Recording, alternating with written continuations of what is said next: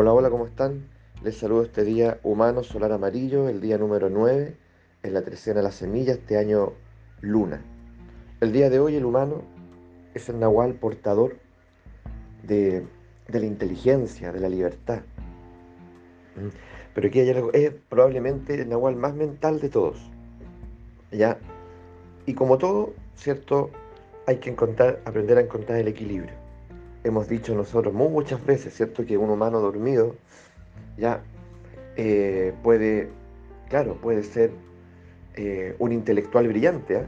brillante, dado al conocimiento, pero, pero cautivo también de eso. Es decir, como si fuese la única forma de acceder al conocimiento, con todas las restricciones y limitaciones que eso tiene. Entonces, como si el corazón, el cuerpo no, no fuesen ya un referente del conocimiento, o lo fuese la intuición, la imaginación, los sueños, ya como si uno se restringiera exclusivamente ya al, al intelecto, a la razón si. Ya, uno con el tiempo se da cuenta que no es así, pues. Pero lamentablemente nuestra educación eh, sigue poniendo el énfasis ya allí. Eh, lo que claramente nos hace responsables, ¿ya? porque ya hace mucho debiese nuestra educación eh, contemplar, incluir y referirse, por ejemplo, al cuerpo, como nombramos recién, ¿cierto? A la intuición, a la imaginación, ya como, como referentes, como dimensiones que a través de las cuales también podemos acceder al conocimiento y de una forma diferente, ¿ya? Pero tan legítima como lo que ofrece el intelecto. ¿Cómo les va a usted respecto a eso? ¿Ya? ¿Cuál es su, su experiencia al respecto, su historia al respecto? Esto es, eh, es de verdad de mucho interés, es muy interesante porque de alguna manera nosotros viamos esto. Es decir, eh, nos quedamos en una posición donde damos por hecho muchísimas cosas. Ya, muchísimas cosas. ¿Mm? Y lo loco de esto, lo increíble también, es que eh, le hemos dado tal fuerza al intelecto que muchas veces nosotros eh, ante ciertas experiencias, ya ciertos acontecimientos, nosotros eh, esperamos que todo se ciñe, termine ciñéndose al lenguaje, a las categorías, ¿cierto? Y a los criterios de validez del, del intelecto. Por lo tanto, si yo, por ejemplo, digo, no, es que yo lo sentí en mi cuerpo, es que, ¿sabes qué? Es algo que yo lo percibí en mi interior. Eh, y no soy capaz, ¿cierto?, de, traducirlo ya eh, a este lenguaje del intelecto, pareciera que eso no existe, no tiene valor. ¿Me entiendes? Entonces, no es menor, no es menor, porque nosotros sí podemos traducir, ¿ya? Y esa en parte siento yo que es una de las grandezas del humano. El humano tiene que aprender a traducir digamos, un humano despierto, sabe traducir, ¿cierto?, de un lenguaje al otro. Sí es capaz de poder llevar de, pronto visiones de otra naturaleza, intuiciones, sueños, sensaciones, vivencias, sí las puede llevar a un, al lenguaje intelectual y las puede hacer accesibles a aquellos que no han vivido eso. ¿Ya? Llevándolo justamente, haciendo la traducción. ¿Mm?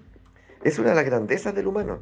Por lo tanto, el humano, de alguna manera, yo siempre he dicho, es como, es como un, un pedagogo, es un educador.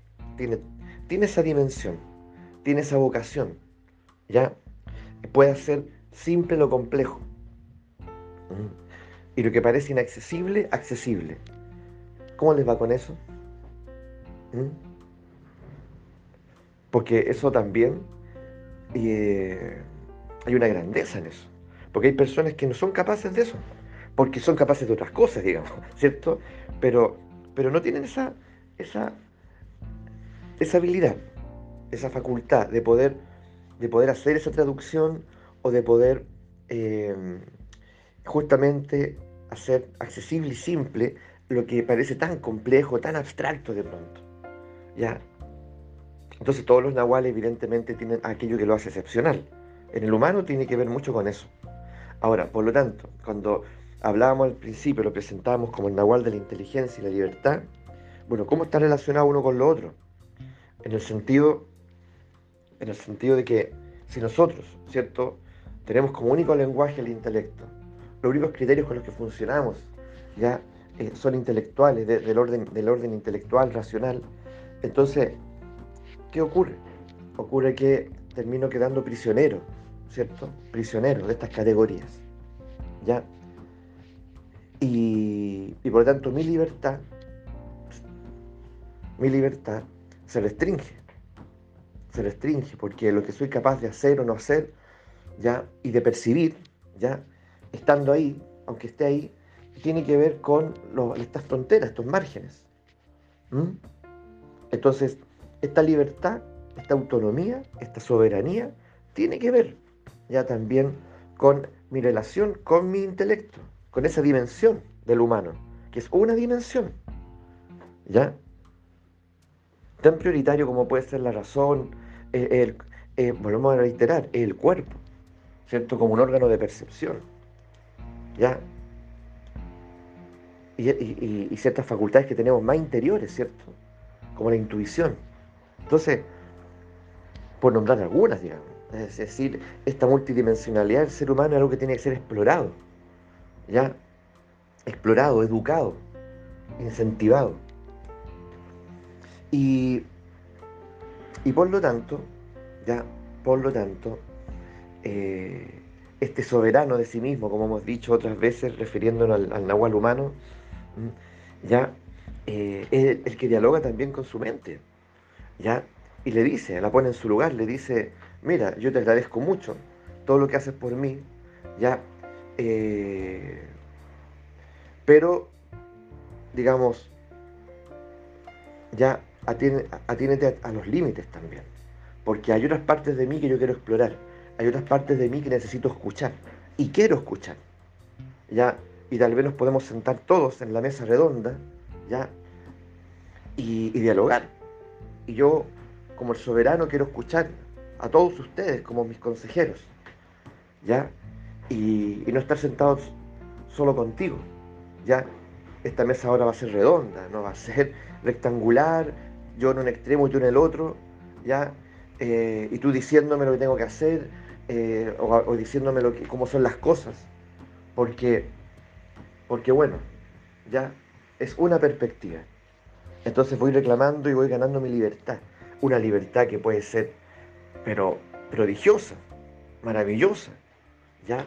Porque en el fondo, en el fondo, eh, me voy convirtiendo en el, poco a poco, ya, eh, voy despertando tal vez, dicho de otra manera, ya, eh, esta entidad humana que soy, como un órgano de percepción, abierto al infinito, abierto al infinito. Entonces, todo esto lineal, estructurado, ¿cierto? De lo que nos hemos acostumbrado a vivir, ¿ya? De pronto se empieza a diluir, a disipar, y aparecen otras coordenadas, aparece otra forma de concebir el tiempo, la vida, de concebir la salud, de concebir, bueno, en fin, la vida, la muerte. ¿Qué es lo que necesitamos? Claramente, porque de alguna forma yo creo que también eh, el intelecto ya nos ha ofrecido todo lo que puede. Tal vez puede más, pero ya ha hecho demasiado por nosotros. Y, y tenemos que darle voz a otras dimensiones del humano. Y tal vez si hemos llegado lejos, podríamos llegar más lejos. Y por otra parte, como le hemos dado ¿cierto? tanto foro ¿cierto? y tanta fuerza a la dimensión intelectual, bueno, era inevitable que en ese extremo, en ese extremismo, eh, se fuese desequilibrando. ¿Ya? Se fuese desequilibrando todo, tanto adentro como afuera.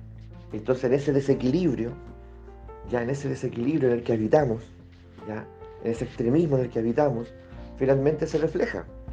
¿ya? Y, necesitamos recuperar el equilibrio. Un equilibrio que tiene que, tiene que ver también con poner las cosas en su lugar. Y darle voz a lo, que, a lo que se le ha negado la voz. ¿ya? Darle un lugar en esta mesa a aquello que, se, que en algún momento ¿cierto? se decidió eh, dejar al margen. Lo, lo, humano es mucho más grande. Y ese es el nahualismo. Ese, ese llamado a reconocer esa plenitud. ¿ya? esa plenitud. Así que considerémoslo, pues, ¿ya? Y veamos cómo les llega este relato. ¿A dónde los lleva? ¿Qué tipo de reflexiones nacen?